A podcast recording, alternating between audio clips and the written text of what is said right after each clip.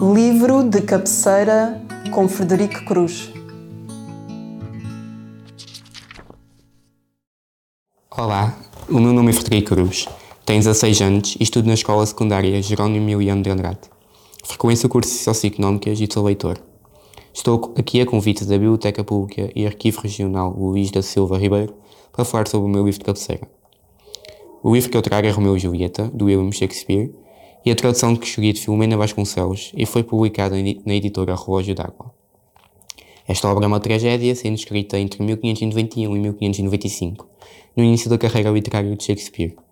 O texto foi publicado em 1597, mas essa versão foi considerada de péssima qualidade, levando a muitas outras edições posteriores que trouxeram conformidade com o texto inicial.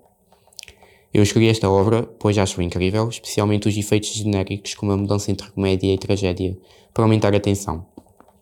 Também não posso deixar de falar sobre as personagens mais secundárias e a utilização de subenredos para embelezar a história, algo que tem sido elogiado como um sinal prévio da sua habilidade dramática e maturidade artística. Shakespeare foi um poeta nascido em abril de 1564 em Stratford-upon-Avon, no Reino Unido, tendo falecido a 23 de abril de 1616 na sua cidade natal. Casou com Anne Hathaway em 1582.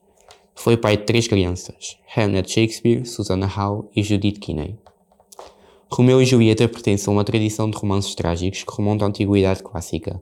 O seu enredo baseia-se num conto de Itália, traduzido, traduzido em versos como a trágica história de Romeu e Julieta, de Arthur Brooke, em 1562, e retomado em prosa como Palácio do Prazer, por William Painter, em 1582.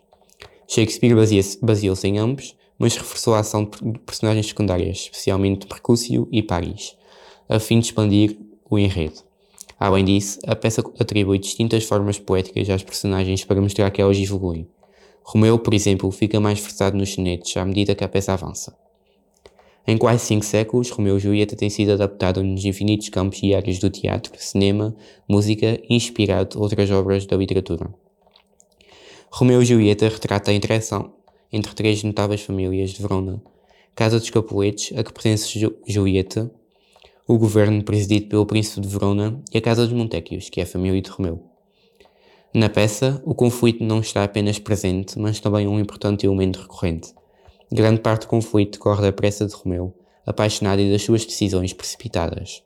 Outros conflitos surgem de segredos escondidos, mais notavelmente a ocultação de Frei Lourenço sobre o casamento entre Romeu e Julieta. As minhas personagens favoritas são o casal amoroso, porque me cativa pelo simples facto de que eles fazerem tudo por amor, mesmo com as restrições que as suas famílias impõem. Recomendo esta obra aos alunos do décimo ano porque é uma sugestão do Plano Nacional de Leitura e, além disso, é uma obra, uma obra muito bonita, principalmente para os que gostam de ler textos sobre o amor e todas as suas aventuras. Por fim, escolhi uma fala de Romeu em que se compreende os dilemas amorosos que sofre. Não podes falar do que não sentes. Fosses tu jovem como eu, Julieta o teu amor.